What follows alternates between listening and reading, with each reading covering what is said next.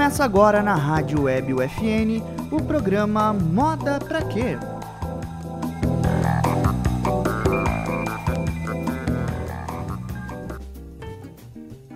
Olá, sejam bem-vindos ao Moda Pra Quê? O programa de moda da Rádio Web UFN, que traz para você diálogos para construir, desconstruir e repensar a moda.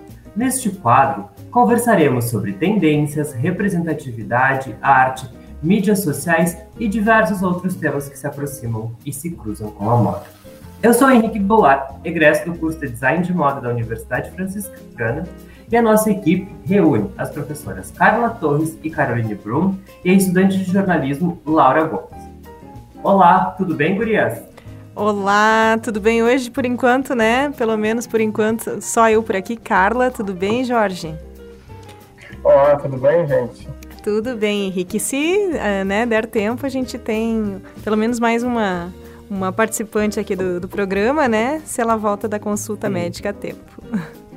Sim, pois é. Hoje nós estamos uh, com a nossa equipe reduzida, tanto a Prof. Carol quanto a Laurinha não conseguiram uh, participar conosco, mas nós recebemos hoje o Jorge Costa. Ele é economista, formado pela Universidade Federal Rural do Rio de Janeiro.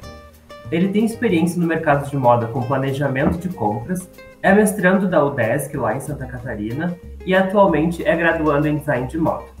Oi Jorge, seja bem-vindo à Rádio Web UFN. Oi Henrique, oi prof, eu queria agradecer o convite de vocês. Certo, muito obrigada. Vai ser uma conversa bem, é, bem frutífera, porque tu trazes, né, Jorge, pela tua formação, um embasamento muito importante para uma série de conversas que a gente vem tendo aqui, né, Henrique, sobre empreendedorismo, né, sobre todo esse movimento para quem vive de moda ou quer, né, ter assim um ótimo retorno pelos seus tantos esforços, né, nessa formação. Acho que é, é, bem importante, né, quando a gente discute sobre as várias perspectivas. A gente falou com alguns empreendedores, inclusive uma delas tu conhece muito bem, né, que foi a Letícia uh, Dalbello, Jorge. E aí, é bem, eu acho que é bem importante a gente trazer essa outra perspectiva, até para a gente não romantizar o rolê do empreender, né? Pois Como é. é o empreender na moda. Uh, mas antes da gente começar de fato com uh, a nossa entrevista, né? Porque não é bem uma entrevista, é mais uma reflexão, né? Um bate-papo. Uh, eu gostaria que tu nos contasse, então, sendo economista, né? em que momento começa a tua trajetória na, a tua trajetória na moda? Onde tu te aproximas dela e, e como ela se apresentou a ponto de tu decidires ir para o mestrado em moda e para a graduação também? Sendo bem clichê, né? Aquela coisa que já fazia parte lá desde gurizinho. É, eu sempre gostei muito de moda, mas acabei não, não, enveredando, porque no Rio você não tem muito uh, essa área, não tinha muito essa área desenvolvida como aqui. Então eu acabei indo para economia. E eu fui parar na moda num papo de banheiro feminino. Nossa! Sério?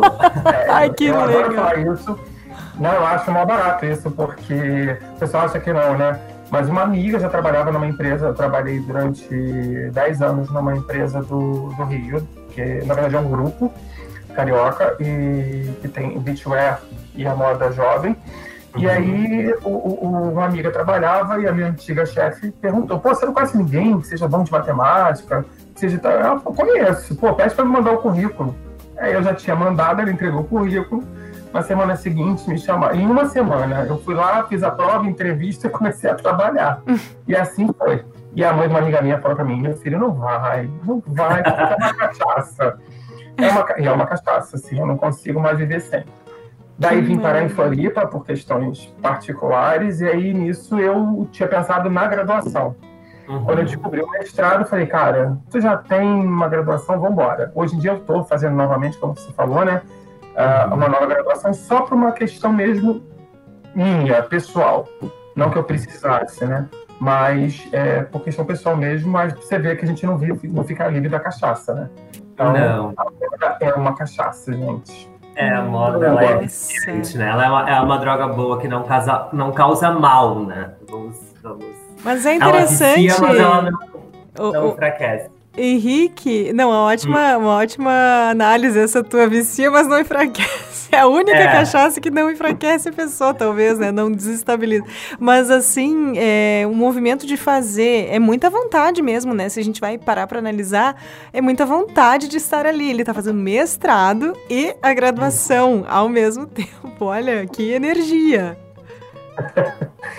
Não, mas é porque é, é, é, vai ser uma das coisas que eu, que eu pensei em falar na conversa, né? Eu acho que é interessante você estar. Tá, você pode não botar a mão na massa, mas você tem que entender o que, que o outro que conversa com você está falando. Então, eu acho que para eu entender e conseguir falar meio que de igual para igual, eu preciso ter essa coisa da graduação, entender todo esse processo. Então, entender, é, é todos os, entender todos os processos, né? Desde desde o início da cadeia até o final, né? E isso realmente só, aprende, só aprende na graduação, né? Não, e outra, pra, e para validar uma teoria que eu tenho, né? Que eu, é, que eu vejo que a galera da criatividade, eles não são muito fã da questão dos números. E que são os números que dão um norte muito bom, né, pra gente. Então, só para validar essa teoria que eu tenho, que também que eu enveredei por esse caminho aí da graduação, novamente. Uhum. É, não tem como medir né, as coisas sem números, né? Infelizmente qualquer estudante de moda tem que saber disso, já que a fita métrica ela é repleta de números. Mas, Jorge, começando a nossa conversa, uh, eu já, a gente já começa com essa reflexão né, de que quase todo estudante de moda ele sonha, ao ingressar no curso, uh, em ter a sua própria marca, em montar o seu próprio negócio. Uh, mas aí, como, como é possível fazer isso acontecer? Por onde começar? Como gerir o negócio, como organizar essas ideias, entende? Uh, porque o mercado de moda, mais do que, que qualquer outro, ele é muito cambiante, né? Ele passa por metamorfoses muito rápidas e, e aí como é que a gente consegue fazer os números acompanharem tudo isso, sabe? Então vamos, vamos ser bem, vamos começar pelo começo. Exatamente. a primeira coisa que eu acho que é importantíssima é teve na cabeça, tá? Eu vou. Porque tem dois caminhos. É fazer. O que eu vou falar é o seguinte: é ter é fazer o, plano de negócios. Por que, que eu tô falando que tem duas etapas? Porque tem gente que às vezes começa, vai na cara da coragem, começa a fazer ecoback, qualquer coisa. O cara já está fazendo ali, já começou, a máquina está girando. E ele não parou e não pensou nesse planejamento. Já tem aquele outro que não, ah, eu quero ter uma marca, eu vou fazer isso. Então, assim, o ponto é ter um plano de negócios. Por que o plano de negócios? O plano de negócios ele vai fazer que você pense no todo da empresa, como é que ela vai funcionar, quem ela vai atender, quem é meu concorrente, quem vai ser meu fornecedor. Você vai pensar nos pormenores do, do, de todo o processo, né, usando algumas ferramentas que já existem, tal, como o SWOT, Companhia Limitada, e com isso você vai vendo, tá, isso aqui dá para mim, isso aqui não dá para mim, eu consigo ir até aqui nesse momento, é, eu, eu, quero chegar a, a tal lugar daqui a tantos anos, essa coisa. E muita gente, às vezes, nem empreende quando faz um bom plano de negócio, porque ela vê que é inviável para ela, porque vai levar muito tempo, ou ela não tem paciência, esse tipo de coisa. E uma dica que eu dou, Henrique, que assim, fazer um plano de negócio é, é pesado, é cansativo? É. Mas existe no Sebrae, uh, o site já ele tem lá um plano de negócio online que você pode baixar e tem todo passo a passo. Então você consegue ir fazendo com calma, precisa uhum. de tempo, entendeu? Precisa de tempo para você ir fazendo isso aí, você vai conseguir estruturar. Você vai pensar na missão que a empresa, que a sua empresa vai fazer, qual é a visão que você quer, é, é, aonde você quer chegar, quais são os valores que aquela empresa vai ter que ter, enfim, coisas nesse sentido. Por isso que eu acho que o primeiro passo é isso, pensar num plano de negócios. Pensar o plano de negócios seria, no caso, estruturar né, toda, toda a, a, a filosofia da empresa, né, que ela vai defender, quanto marca, né? E também uh, toda, toda a rede de, de, fornecedores e logística também de, de entregas e tudo mais. Exatamente. Então, isso aí, todo o processo, por exemplo, ah, eu vou fazer, sei lá, t-shirt. Biquíni. T-shirt. Vamos lá, vamos lá, que seja. Por exemplo, biquíni. biquíni é, foi bom, foi bom exemplo que você deu. Por exemplo, biquíni. Biquíni tem um problema, né, amor? Uhum. Pode falar amor, gente? Agora eu já falei também, né? pode, pode falar o que Pode, quiser. tá ótimo. Não, não. Então vamos lá. Biquíni é um problema. Hum. Porque o biquíni é sazonal, eu só vendo uma época do ano. E o que, que, eu faço com o meu maquinário no resto? Ah, mas é isso que eu quero fazer. Ok, então você já tem consciência do que você vai fazer. Não, poxa, eu não posso ficar seis meses do ano sem trabalhar. Porque assim, se eu vou botar para vender em outubro, eu já tive que começar a fazer isso em março. Uhum. Tá, e aí, outubro, novembro, dezembro, janeiro e fevereiro, eu faço o que nesses cinco meses? Boto mando as costureiras embora? Não costu... O que, que eu vou fazer? Então, de repente, eu posso começar a fazer, eu posso começar a fazer fitness. Então, hum, entendeu? Então é uma coisa que você vai pensando e você vai juntando tudo, né? Como é que eu vou fazer? Você pode falar. Não, eu digo que eu acho que nesse, nessa estrutura toda, né? E aí pensando uh, num outro aspecto que é bem importante na hora de se ter uma marca, uh, é, é conseguir ter domínio e saber como vai funcionar o próprio estoque, né? Seja de peças ou de matéria-prima. Porque então, se, se tu não tivesse controle, acaba se tornando um elefante branco, né? Primeiro que estoque é dinheiro, né? A gente Exato. que trabalha com número, a primeira coisa, estoque é dinheiro. E é dinheiro perdido. Por que, que é dinheiro perdido? Porque tá parado. É um dinheiro que é parado. Então, por isso que eu falo do plano de negócio. Quando você pensou, vou fazer biquíni, tá, você vai vender aonde? Você vai andar na beira da praia, você vai abrir uma loja, você vai fazer uma, uma colaboração com alguém, você vai, vai botar isso para vender num espaço dentro de um hotel, enfim. Em cima disso, você vai pensar no seu estoque. Né? Como é que eu vou fazer esse estoque? Esse estoque vai me dar uma cobertura de 4, vai me dar uma cobertura de 12, eu vou, eu vou fazer. Como é que vão ser as minhas entradas? Porque o estoque tem a ver com as entradas. Né? Como é que vai ser todo esse processo? E aí, não só o estoque estando pronto, eu tenho que acompanhar a venda disso. Por que, que eu estou acompanhando a venda? Porque é aquela coisa, se o meu biquíni não funcionou, não me interessa o motivo, eu tenho que fazer aquilo girar. Como eu disse, estoque é dinheiro parado, ninguém quer ter dinheiro parado.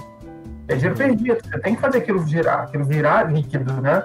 Então, você tem que acompanhar. Ah, não vendeu. Não vendeu por quê? Não vendeu porque está apertado, não vendeu porque está grande, porque a estampa é feia, porque a estampa é bonita, porque ninguém quer aquele modelo. Então, eu tenho que pensar o que eu vou fazer. E aí a gente aplica a baixa de preço, né?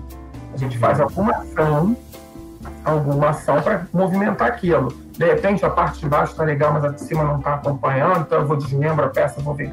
Então, são técnicas que você vai pensando que no plano de negócios você já pensou nisso você vai pensando em tudo que pode ser problema.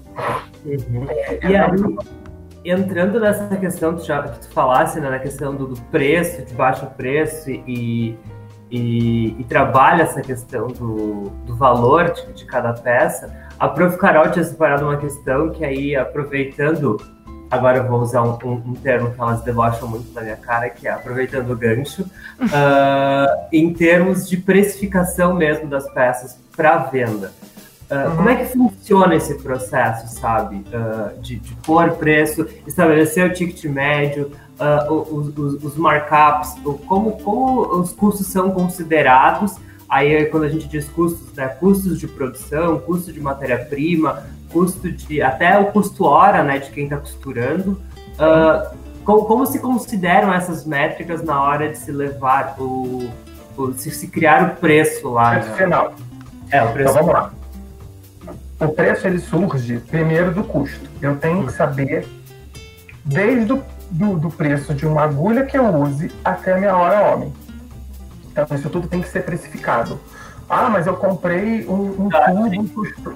Eu acho que é legal a gente, a gente falar, né, para quem não é da área e que está uh, nos ouvindo, que essa hora homem é o custo da pessoa na máquina, né? É, o tempo é o... que ela, que ela gasta para produzir as peças, né? É, é o salário dela dividido pela quantidade de horas que ela trabalha, que ela trabalha mensalmente, né? Então, na verdade, a gente faz semanal. É, então ele tem que saber, ah, eu, eu, eu, sei lá, eu comprei um. Não tem noção, tô sem noção, vamos dizer, comprei um, um, um tubo de, de, fio por 10 reais. Uhum. Você tem que saber quanto desse fio, quantos centímetros ou quantos metros de fio eu vou usar para fazer um biquíni completo. Então você vai pegar esse valor, vai dividir nessa quantidade, vai, vai, vai colocando todos os preços. E aí entra aluguel, entra é, luz, água, uh, todas tudo, tudo, tudo, todos os custos fixos e não fixos e variáveis para aquela empresa funcionar. Feito isso, a gente adiciona a esse custo final uma coisa chamada markup, que a gente brinca dizendo que é a gordura. Então, depende muito da empresa. Tem empresa que vai de 3, ou seja, que multiplica aquilo três vezes. Então, se eu tive um custo de 50 reais para fazer um biquíni, esses 50 reais é o meu custo, aí eu boto mais 50, que seria o, pagamento meu como empresário. Uh, perdão, é, 50%, é, 50% não, mais 50 seria o investimento, que é uma parte da grana que eu vou guardar para reinvestir na empresa, seja uhum. é, é, curso, maquinário, o que quer que seja, e um outro para disponibilizar ali para uma emergência. Então, uhum. o final seria de 150. Isso depende da empresa. Markup é uma coisa muito pessoal da empresa. Como tem empresas que, por exemplo, vão chegar a botar markup de 5, elas jogam 5 vezes aquele custo. Meu Deus. É. Por exemplo, biquíni dizem que é uma coisa que, que tem um custo, tem um markup bem legal, porque você é, é um pedaço de, de tecido pequeno, né? Sim, então com, com um rolo de tecido você consegue produzir muita coisa. É, o ruim de você produzir o do, do rolo do tecido é que às vezes você fica preso e você pode dar uma azar daquilo não funcionar. Se você tá com uma coisa com, com, com um liso, por exemplo, é atemporal. Então, se eu tenho um biquíni preto, branco, roxo, amarelo, não interessa. Se não for uma cor da estação como um flúor, que já teve um tempo atrás, aquilo eu guardo e ele continua utilizando. Mas, por exemplo, se eu uso um animal print e ele está datado, é bem perigoso. Também vai um pouco para da, da, da, empresa conseguir remanejar os seus produtos, né? utilizar aquela matéria-prima que já foi utilizada que não funcionou em determinado modelo e fazer, sei lá, um processo até de, de upcycling daquelas peças e reutilizar aquela matéria-prima de outra maneira, né? Mas aí você, a matéria-prima é possível, hein? às vezes você já tem produto acabado, que o estoque eu tenho, estoque de matéria-prima, estoque de é, estoque tem a hora, a hora homem também já gasta, já tudo. É, tudo. além disso, né? Eu tenho o estoque de produto cortado que está no meio do caminho e eu tenho de produto acabado. Então, às vezes, você refazer um produto acabado, o custo não vale a pena. É preferível você vender a preço de custo para recuperar a grana que você investiu do que você fazer um upcycling para conseguir fazer uma venda legal. Mas aí a gente consegue fazer essas baixas de preço. Que o máximo que se chega, quer dizer, o ideal do máximo é você vender pelo preço que você gastou. Preço de Mas, exatamente.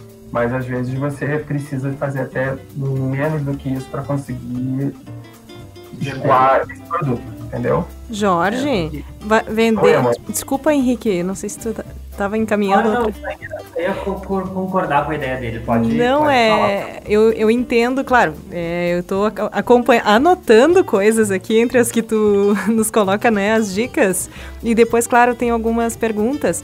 Mas quando tu fala assim, o ideal é a gente vender pelo preço que custou. Eu entendo que pelo menos isso, né? Uh... Não, o pior cenário, quando eu digo isso, é o pior cenário. Ah, então, é, é, o ideal é eu vender pelo preço cheio. Uhum. Um bom produto, ele, é, ele vai para a loja e morre na loja no preço cheio. Então, se, por exemplo, que a gente usou aqui do biquíni, né? Se o biquíni, o custo dele final, o preço final dele foi 150 reais, o ideal é que eu venda todo, todos esses biquínis por 150. Sim. Esse seria o ideal. O pior cenário é eu vender esse biquíni que não funcionou que aí eu tenho que buscar com o meu público por que, que não funcionou pelos 50 reais. Uhum. É, que foi o custo que eu tive dele, para não perder dinheiro, né? E pensando uh, numa estrutura diferente, uma estrutura que não trabalhe, por exemplo, com estoque. Uh, até que ponto é viável ter uma marca que trabalhe com peças uh, on demand, assim, tipo, que, que é, as peças são produzidas conforme vem, vai, vai se recebendo os pedidos. Então, Henrique, é, é Ou isso é uma utopia? Depende. É muito do espírito da pessoa que está empreendendo. Uhum. Uh, então, assim, primeiro quando você tem essa coisa do on demand, o, o, o, você pode dar o azar do cliente chegar na hora e falar assim, não era isso que eu queria. Ou, ah, não dá para você fazer assim, porque quando você chega ali e já está pronto, é aquilo, o cara pega, gostei ou não gostei. Mas quando ele tem essa coisa do, do coparticipação na criação, vamos dizer assim, Sim. É, ele pode ir dando pitaco que pode atrapalhar a tua vida. Né? Claro. E, então, nessa brincadeira, eu fico pensando assim: é muito do, do quão paciente você é. Entendeu? Do quão paciente você é para poder saber conseguir administrar essa situação do cliente, porque se assim, o cliente ele ele, quando vai buscar um produto, ele, ele já quer de pronto aquilo. Então você ainda criou uma expectativa muito grande. Né? O cara já está ali, ele foi lá, escolheu, você, enfim, fez um croquinho, qualquer coisa dessa. Fechou como é que é o produto. Você está produzindo aquele produto. De repente alguém pode dar um pitaco e falar assim, ai, mas essa cor não fica bem em você. Aí ele vai te ligar. Tem como trocar a cor? Aí você fala, ah, não tem como trocar. Aí a pessoa chega, então, eu, eu acredito que pode ter esse tipo de coisa, né? A minha mãe era costureira. Então a gente via muito essa coisa, né? Eu via muito isso em casa quando as pessoas é, costureira de bairro mesmo, né? as pessoas iam lá, pediam para fazer isso, para fazer um, um, modelo. A gente via muito isso da pessoa, ai, mas eu pensei que ia ser assim, que ia ser assado. Então a minha mãe, por exemplo, acho que a prática, os anos de prática fizeram com que ela conseguisse mostrar que a ideia da pessoa não era a melhor e aquilo ali foi a melhor solução dada. Mas é um nicho, é um nicho. É, é, é mais difícil até de, de, de, de, de estruturar né, uma cadeia produtiva, de achar pessoas que aceitem produzir também, né? No, sob, sob demanda, assim, né? Tipo, ah, hoje eu recebi três peças. Aí passa uma semana sem receber encomenda, daí depois recebe mais dez peças. Acho que é mais difícil até, até tu conseguir organizar um estoque para isso também, né? Porque uh, se tu tens uma linha uh, já definida com quantidade de produtos, com, com, definindo um estoque, tu consegue até otimizar os processos de compra das matérias-primas, não? Sim, é, deixa eu ver se eu entendi. Quando, quando você me fez a pergunta lá atrás, é, foi você quis dizer de uma pessoa que fazia uma peça sob medida, ou você quis fazer alguém que faça, ah, hoje eu vou fazer 10 peças e vou botar para vender? Não, não, eu digo em relação a marcas, entende? Uma marca que tem, tem a, sua, a sua presença só no digital, por exemplo. E, a, e aí, vamos usar, tipo, a Lete tem as suas marcas, que tem presença só no digital, faz parte de algumas lojas colaborativas, mas ela tem estoque. A, a, a, tanto a Eco Hanna quanto a Alma Brava tem estoque. Uhum. Mas digo de ela ter um catálogo online e não ter o estoque, entende? A pessoa ir lá e encomendar aquela peça e aí ela mandar para, entende? Só que aí eu também fico nessa, nessa questão de, de tu fica refém de ter ou não a matéria-prima, de ter ou não a, a, a mão de obra para executar aquilo uh, disponível. Eu entendo que a gente tem que ter um estoque mínimo, né, para esse tipo de pedido, né, para não demorar um mês. Exatamente. Não, não é só isso não. Tem outro ponto principal. Vamos lá. Como é que é a pessoa, a costureira, aqui vocês chamam de talhador, né? No Rio a gente chama de corte, o cortador. Tá, quem é que vai fazer esse corte? Quem é que vai fazer o fechamento dessas peças? Isso é hum. muito importante, porque se você paga para alguém fazer isso, você pode dar o azar dessa pessoa falar assim, olha, infelizmente eu não tenho como fazer, porque eu estou cheia de pedido. E se você tem uma, um, um, um funcionário para fazer isso, ou você mesmo fazer isso, primeiro se for você sozinho, que é muito empreendedor começa sozinho, né? Ele vai ficar atropelado, porque é muita coisa para ele fazer. Ele tem que sair para ver aviamento, ele tem que sair para bater, para ver preço, ele tem milhões de coisas para fazer. Ele tem que alimentar a, a, a, as mídias sociais dele, né? Porque é isso que vai fazer movimentar o negócio. E aí ele vai ter que perder esse tempo fazendo isso. E aí como é que ele faz? Entendeu? Então acho que é custoso por isso. E aí, como a gente tá, já falou aqui, tem um estoque mínimo. Nem que ele tenha ali, ele faça um P, um E e um G. Dentro da grade dele, a gente já tem uma, normalmente uma média do que a gente vai fazer, né? A gente tem uma grade meio que padrão. Uhum. Entendi. Gente, antes. Oi. Pode falar, Charles. É, entrou uma outra música que é alguma coisa que ele gosta, gente, desculpa. é... Não tem problema. Acontece, né? A gente nessas entrevistas remotas, e que bom, né, que a gente pode conversar com o Jorge remotamente, pôde conversar com a Letícia da Belo e com todo esse pessoal aí, né? Porque se não fosse essa, essa possibilidade, eles não estariam aqui fisicamente, né, provavelmente. Mas, Jorge, na, indo assim, né, nessa direção de como a gente se planeja, ah, on demand ou não, né? Sob medida ou não. É, tu falaste antes, no Sebrae. Eu estava dando uma uhum. olhadinha em alguns dados, assim, e eu vejo que isso, pelo menos ao longo dos últimos anos, é algo recorrente. Acho que as pessoas realmente estão um pouco mais conscientes, mas é uma coisa que é uma tendência, pelo que eu percebi, de uh, microempresas serem as que mais correm riscos nos primeiros dois anos, né? E uhum. quando comparadas até mesmo aos microempreendedores individuais e também as empresas de médio e grande porte. Como que tu avalia então essa necessidade, né, ou não de a futura, o futuro empre empresário, né, em moda, é, procurar esses conhecimentos via cursos no Sebrae ou algo mais específico na área de administração, não? Como é que tu avalias isso, essa necessidade? É, eu acho super importante. Por quê? É, a gente em administração brinca falar do chá, né? Que é o conhecimento, é, habilidades e atitudes. Nem sempre a gente vai conseguir jogar nas 12.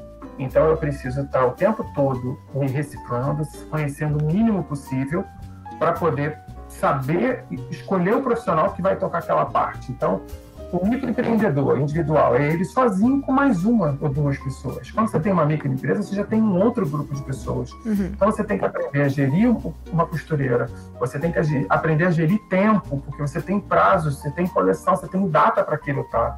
Né? Eu não posso botar um biquíni na, pra, na praça em março, principalmente aqui no sul, por exemplo. Não vou vender, eu vou perder dinheiro. Então eu preciso ter todo esse processo. Então é importante sim é, procurar ou Sebrae, ou qualquer outro tipo de curso, workshop, que a pessoa consiga ter uma noção de como funciona o processo, não só o processo criativo, que ela já detém essa, esse conhecimento, mas como é que funciona a outra parte, por exemplo, os números. Como é que ela vai saber qual é o produto dela que mais vende? Quem é o carro-chefe da empresa dela? Quem é que não funcionou na empresa dela e por que, que não funcionou? Como é que ela sabe achar o markup e quanto que ela pode dar de desconto sobre esse, quanto ela pode queimar dessa gordura, entendeu? E às vezes é, é, ela tem alguém que ela contrate, enfim, que vai auxiliar isso nela. A pessoa entregou um relatório para ela. Ela tem que saber olhar aquele relatório independente da, da informação que a pessoa está dando. Porque até a pessoa pode cometer uma falha, mas ela vai poder bater o olho dela ali e saber, olha, é, entender um exemplo, estampa estampa, olha, já sei que as estampas da minha empresa de fundo escuro não funciona. Então, por mais que seja tendência, eu não vou fazer estampas com fundo escuro, porque não vende, meu público não gosta. Então, isso quem vai te dar é um relatório. Claro. Entendeu? Tipo de estampa. Então, essa coisa eu acho super importante, sim. E um outro ponto que eu acho é, pior é que, assim, por que, que as micro nunca. Elas custam mais? Por quê? Os empreendedores não se preparam. É uhum. É fato, o Sebrae ficam falando, fala isso o tempo todo. Não buscam essa coisa né, do, do, do conhecimento, entender como é que funciona o processo. Não fazem planos de negócio. E outra, eles têm custos maiores do que é, ele tem custos e que, para uma média, uma grande empresa, elas conseguem toda uma parte de financiamento por parte das, do, das instituições financeiras, que às vezes o micro não tem esse apoio a gente viu agora, durante a pandemia, quantas empresas, não só do ramo da moda, mas de várias áreas fecharam, micro, os micro principalmente fecharam, porque não tiveram nenhum tipo de apoio financeiro. Ah, sim, estamos dando um dinheiro para. A linha de crédito foi aberta. Eu vi vários empresários falando que não conseguiram. Eu tenho um caso próximo meu que a pessoa não conseguiu. Né? Porque é, foi pedido tanta coisa, tanta coisa que não valia a pena. Então, acho que isso é um outro fator bem importante, que é a questão financeira para eles, porque eles precisam do capital de dinheiro e é pedindo muita coisa que às vezes eles não conseguem bancar isso, né? Certo. Bom, Henrique, acho que está na hora, né, da gente fazer um pequeno intervalinho Sim, claro. É dizer, antes da gente continuar com a nossa conversa, a gente vai fazer essa pausa para todo mundo tomar uma água, respirar um pouco e a gente voltar para nossa sabatina aqui com o Jorge. Ah, sabatina. Ai, olha só, Jorge, tu viu? Não é nada. Tá super, super interessante e fluida a nossa conversa. E aí a gente vai para algumas questões mais eh, específicas, né, num próximo bloco aí para encerrar. Voltamos já já, então.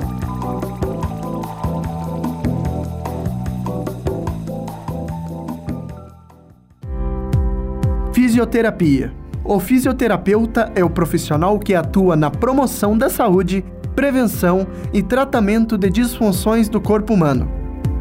Entre as técnicas utilizadas por estes profissionais estão a eletroterapia, a massoterapia, a cinesioterapia e a hidroterapia. A graduação em fisioterapia da UFN tem destaque nacional a partir de seu modelo de currículo e educação. Nosso curso é considerado referência pela Associação Brasileira de Ensino em Fisioterapia. Até agora, são mais de 20 turmas formadas. A UFN oferece laboratórios estruturados e equipamentos para oferecer as melhores condições para o desenvolvimento dos alunos durante toda a formação. Para mais informações, acesse ufn.edu.br. Universidade Franciscana. Somos o FN, somos você. Por que vocês não pegam seus livros e começam a estudar? Por quê? Já chegou a hora do recreio. Como surgiu o podcast? Tirar uma soneca depois do estudo, porque não dá pra fazer cócegas em si mesmo. Intervalo inteligente. Como surgiu o podcast? Podcast é um arquivo de áudio digital em formato MP3 ou AAC que é publicado na internet através de podcasting e atualizado via feed RSS. Ou seja, ele é como um programa de rádio, porém sua diferença e vantagem primordial é que você pode ouvir o que quiser na hora que bem entender. Basta acessar e clicar no play.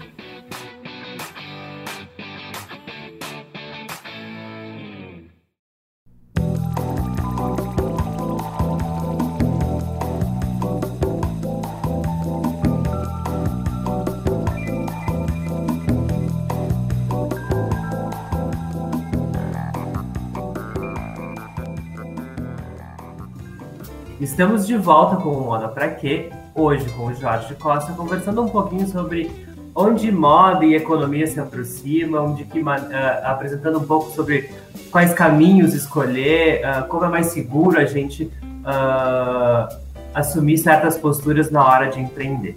Eu vou passar para a Prof. Carla, que tem a nossa próxima pergunta para o Jorge, e aí a gente dá seguimento na nossa conversa.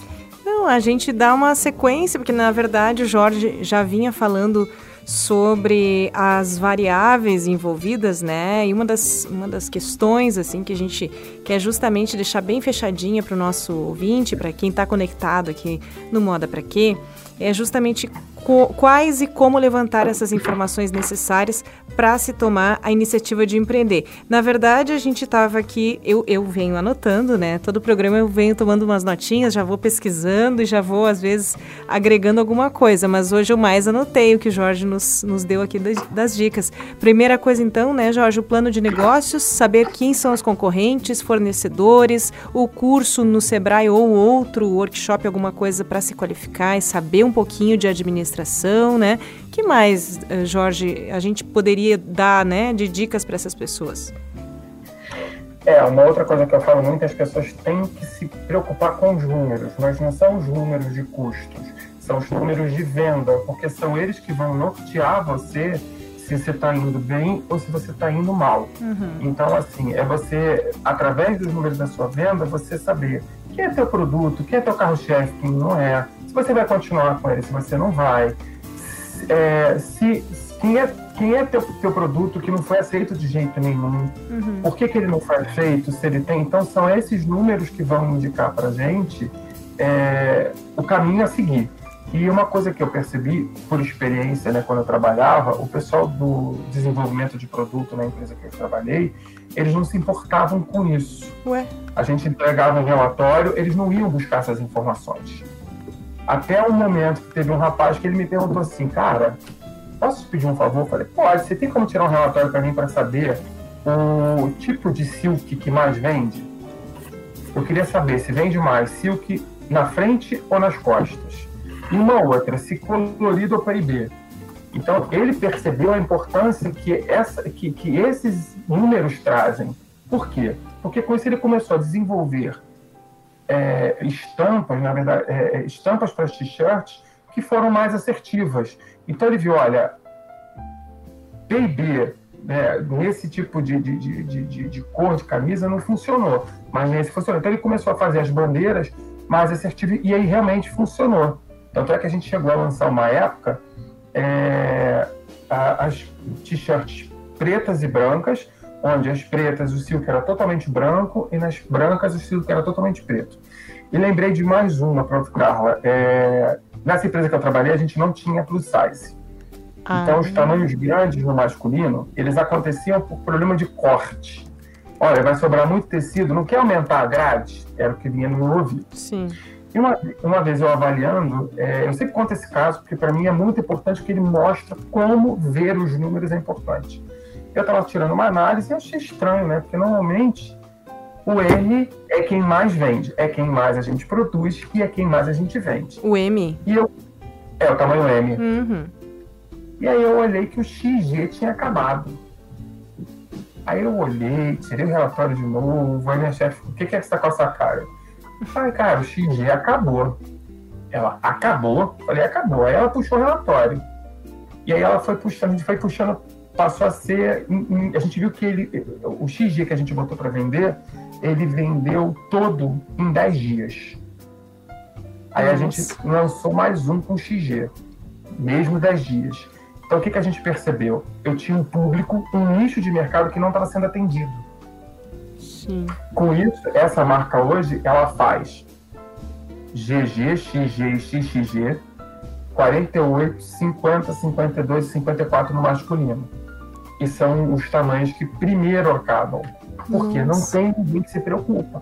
Então, se a gente não tivesse, se eu não tivesse percebido isso lá atrás, eles estariam perdendo esse nicho de mercado que alguém com certeza barganharia, pegaria para si. Então, quando, quando você tem uma marca de moto que você quer empreender, você tem que olhar nesses pequenos detalhes. Qual é o tamanho que está girando? A gente sabe que o M é o tamanho que mais vende dentro de uma empresa, de, vamos lá, entre aspas, normal, né? Porque você vai ter lá PMG. Sim. Ou se vai ter PP e GG, é um detalhe do seu público. Então, se você começa a ver que o G está girando muito mais rápido do que o M, tem que ficar com a orelha em pé. O que está acontecendo? Então, observar os números das vendas é muito importante, sempre comparado com o que eu tenho no meu estoque daquele produto. Então, é, é, é esse é um outro ponto, e foi o que eu falei. É, se conhecendo, né, ele vê, olha, isso eu consigo desenvolver bem, mas isso não. Então, é procurar alguém que seja bom naquela parte se eu sou bom no desenvolvimento de produto, eu preciso de alguém que tenha um lado mais lógico nesse processo, para que ele possa ver esses números e me nortear dentro disso, né? Então, isso é que é importante. Eu, eu me conhecer, saber quais são as minhas qualidades, quais são as minhas características e, e ver aquelas que eu não sou tão bom, que pode, posso desenvolver, posso.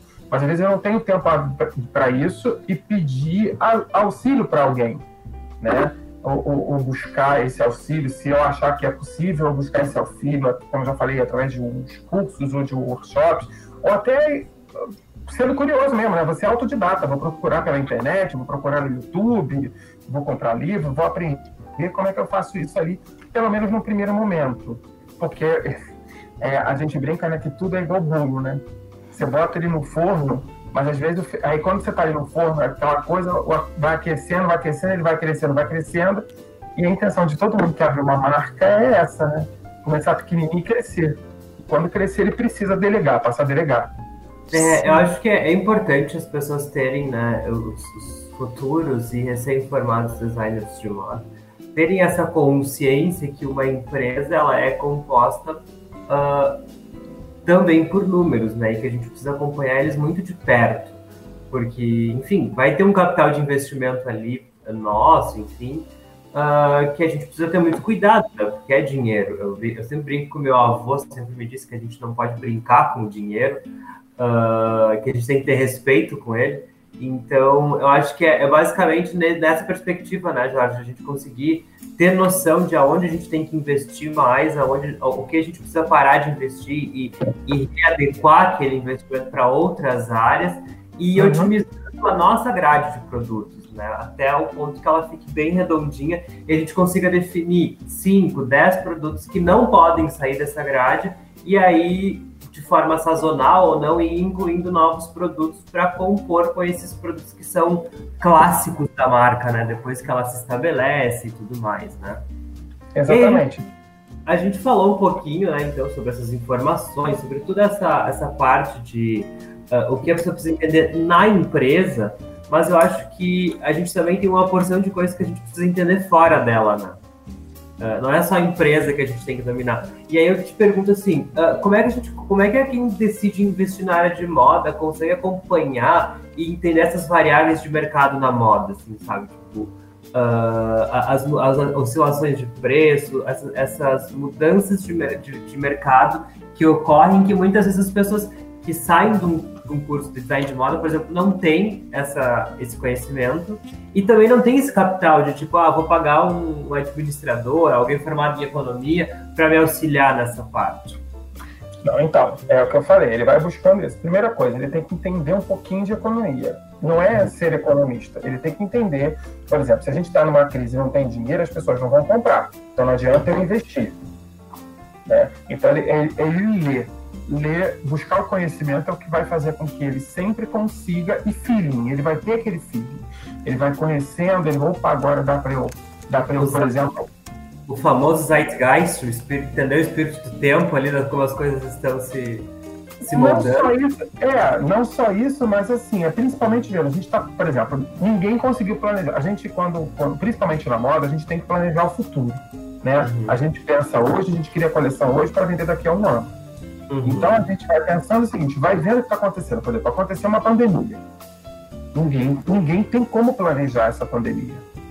Tinha que, perdão, como prever essa pandemia né? E aí, com isso, você vai vendo, olha só, se, se tem pandemia, tem lockdown, as pessoas não estão trabalhando, se não estão trabalhando, não estão recebendo, se não estão recebendo, eu não tenho dinheiro girando, eu não compro. Em compensação, quem foi esperto e sacou que o home office pegou e fez o esquema de criar peças confortáveis que dá para eu ficar em casa como se eu tivesse de pijama e ao mesmo tempo aparecer numa videoconferência arrumado, ele pegou um nicho, ele teve um feeling, um insight e focou em investir numa outra área e está ganhando dinheiro. Um outro ponto importante foi, por exemplo, quem não tem. Para falar porque tudo na moda ganha um nome chique, né? Aí agora o home office, né? O trabalho remoto virou home office. E aí Eu agora essa, essa, moda de, de ficar em casa, né? Virou o. Confi. Uh, é, é o Conf, mas é o. Ai, eu tava com o nome na minha cabeça agora e acabei esquecendo, mas vai Conf. Tem uma coisa de home, não sei que é home, eu sei como é que é. é. Não, mas eu, eu, eu brinco que agora tudo foi gourmetizado. Uhum, Depois que essa coisa do gourmetizado é essa coisa. Mas aí voltando, então assim, um ponto que eu lembrei, por exemplo, quem trabalhava de uma certa forma, por exemplo, de porta em porta, ou tinha uma lojinha, o cara teve que se adaptar para o online. Uhum. Ele teve que pensar no online. Por exemplo, quem, quem fazia online de uma certa forma teve que pensar, porque de repente ele teve um boom, ele tinha um planejamento de estoque X, teve que dar o jeito dele para aumentar aquilo ou não. Entendeu? Então, assim, é, é, é, é, é tá de olho, Henrique. É aquela coisa que, do mesmo jeito que, que, que, os designers estão de olho no que, no que, nas tendências, o que, que as pessoas estão querendo, o que, que eu posso trazer de novidade, ele está de olho porque da mesma forma como as pessoas estão agindo. Ou se tem uma pandemia, se está acontecendo isso e se está faltando dinheiro, eu vou comprar roupa ou vou comprar comida? Então, é, nessa parte que eu estava falando, né, a gente esteve lá depois da gripe espanhola, a gente começa com os anos 20, as pessoas elas viveram loucas né, em festas e tudo, consumo, consumo. E que eu acho que isso vai acontecer com a gente também. A hora que essa pandemia sair assim, tiver todo mundo liberado, as pessoas vão querer comprar muita roupa, porque elas vão querer badalar, elas vão querer ir para festa, elas vão querer ir a show, elas vão querer fazer tudo que tá todo. É o que eu brinco de uma demanda reprimida, né? Tá todo mundo trancado dentro de casa, então eu vou querer essa coisa da sustentabilidade que me perdoem os, o, o, o, pessoal da incomoda, mas pessoal vai, vai, vai cair por terra durante um período sim, porque o pessoal vai querer consumir, consumir, consumir, consumir. E aí é você observando esses sinais para ver o que, que, vai acontecer e como é que você vai seguindo, entendeu? Eu acho que o principal é isso. A, a, a parte criativa, a parte é, criativa, a parte lúdica, o pessoal da Mora já tem. Então, é desenvolver esse lado racional não sei se consegue chegar ao equilíbrio, mas desenvolver esse lado racional para que flua tudo melhor e que não tenha prejuízo, né? Tá certo. Bom, vamos nos uh, nutrir de conhecimento, então fica a dica, né, de não querer sair vendendo que não vai funcionar, né, no momento em que momento em que as pessoas estão priorizando a subsistência, né, Jorge, na verdade, e se preparar para esses novos tempos aí, né? Não, eu vou dar uma última dica, gente, só que aquela coisa, é, não esquecendo que regra número um para quem quer empreender, né? O que engorda o dado é o olho do, é, quem engorda o boi é o olho do dono, né? Então ele tem que estar tá sabendo, cara, por isso que eu falei do conhecimento, vai buscar o conhecimento porque ele tem que estar tá a par de tudo que está acontecendo dentro da empresa dele. Tá bom? É por isso que eu mesma fico uma semana em Santa Maria e uma semana lá na, na, na fazenda da minha família, porque né, a gente é que é multiempresário, a gente tem que ser articulado. tá certo, o olhinho do dono. Ju, uh, literalmente engordando o gato. Literalmente dessa forma. Tá As bom. brincadeiras da parte, antes pra gente poder encerrar, acho que é muito importante em época de home office, de homeware, que agora eu me lembrei o nome, né? Uh, do, é, homeware, da moda de ficar em casa. A gente percebeu né, que a pandemia trouxe um desafio muito grande, né? Que foi Uh, justamente para as marcas que não estavam nesse ambiente digital ou que não focavam tão fortemente nisso, uh, elas tiveram que se readequar muito rapidamente para não perder espaço, para não correr o risco de fechar. Uhum. Então, uh, para quem decide ter lojas online, empreender de maneira online, o, qual, qual é o principal desafio para essas pessoas, para esse empreendedor? Um dos principais desafios desse, desse, desses empreendedores, eu acho que é a questão do uh, meu Deus, fugiu agora, uh, da entrega. Eu acho que a logística acho que é o pior problema para eles, porque uhum. eu vejo que tem essa questão do preço, a gente não tem uma concorrência boa com isso.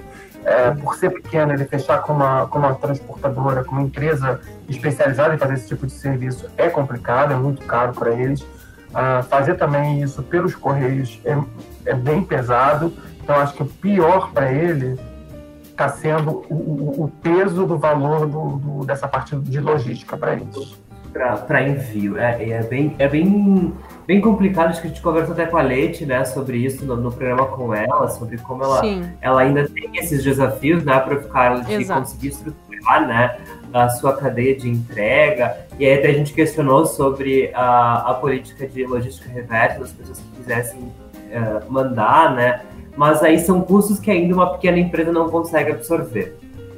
Não, é custo da própria empresa, né? Uhum. Exato. É, são muitos Eu... desafios aí. São muitos desafios e que, na verdade, uh, são, são, são desafios grandes, desafios pesados, mas que na, com aquele jeitinho brasileiro a gente sempre consegue uh, encontrar uma maneira de superá-los. Jorge, agora o que eu preciso de ti é, esse espaço é teu para as tuas considerações finais. então, se tu quiser aí convidar as pessoas para acompanhar as tuas redes sociais, te contratarem para uma consultoria, se tu quiser deixar um ponto de macumba, um, enfim, esse é teu espaço. Eu quero uh, agradecer a vocês a oportunidade, espero ter ajudado a, a, aos novos empreendedores. E aí você falou de desafio, né? Dizem que o bichinho que morde ali o tempo todo o empreendedor é o desafio, ele é movido a desafio. Então, assim, tá aí, você falou uma coisa, eu vou falar. Eu tô. Acabei de assistir essa temporada nova da, no Netflix da Anitta, Made in uhum. Honório, e ali eu queria que as pessoas esqueçam quem é a Anitta. Olhem, uhum. a profissional, ela fala isso o tempo todo. Eu tenho que me dividir em mil pessoas, eu tenho que fazer tudo, eu tenho que saber disso. Então ali ela mostra exatamente dessa coisa, que precisa entender, porque ela vai direcionando e ela consegue perceber que as pessoas não fizeram o que tinha sido combinado antes. Então é esse olhar que eu queria que as pessoas assistissem isso. Não estou fazendo nenhum jabá, nem, nem, nem é um merchan, nem nada, não tem coisa que eu nem conheço ela, mas Sim. eu achei bem interessante esse olhar disso, né? Primeiro, de quem ela era, quem ela chegou a ser, e, e essas partes quando ela vai batendo com as pessoas, né? A consciência, ela, a consciência de que ela, ela que, que ela tem de que é um produto, né? E que precisa ser administrado. Não, e, e não só é, é do, do produto, e, e que assim, se ela, que é a dona do produto, não ficar de olho em tudo, as coisas não saem do, do, do, de uma coisa. Tem uma parte que ela fala assim: vocês negociaram exatamente como eu pedi para vocês negociarem? A fala foi essa. Então, assim, você vê que houve um ruído ali. Entendeu? Então, ela deve ter pedido alguma coisa que não aconteceu da forma que ela queria, ou o resultado não foi da forma que ela queria. Né? Uhum. Eu acho que é, é, isso, eu acho muito justo isso, justamente porque ela é, né, é de fato uma grande empresária uh, para além de, de, de, artista, né? Muito, acho que é muito mais empresária do que artista às vezes, porque o case dela é um case de sucesso uh, como empreendedora, né? Tanto que hoje ela gere não só a carreira dela como de outros artistas. Mas Uh, não sei se a Prof. Carol tem mais algum. Não, não, chegou nossa hora, inclusive, já estamos aqui. Daqui a pouco a gente vai para uma hora e meia com o Jorge e tem é. assunto, mas a gente deixa para uma próxima. Exatamente. Então chegamos ao final do Moda Pra Quê. Nós gostaríamos muito de agradecer a presença do Jorge aqui conosco. Agradecemos também a todos vocês que nos acompanharam até aqui. E se vocês quiserem ficar por dentro de tudo que apresentamos no programa, é só seguir o nosso perfil no Instagram, moda.praquê. O Moda Pra Quê, ele conta com a produção e a apresentação de Carla Torres, Caroline Brum, Henrique Goulart e Laura Gomes. Na central técnica, temos Clenilson Oliveira e Alan Carrion. Abraços e até lá!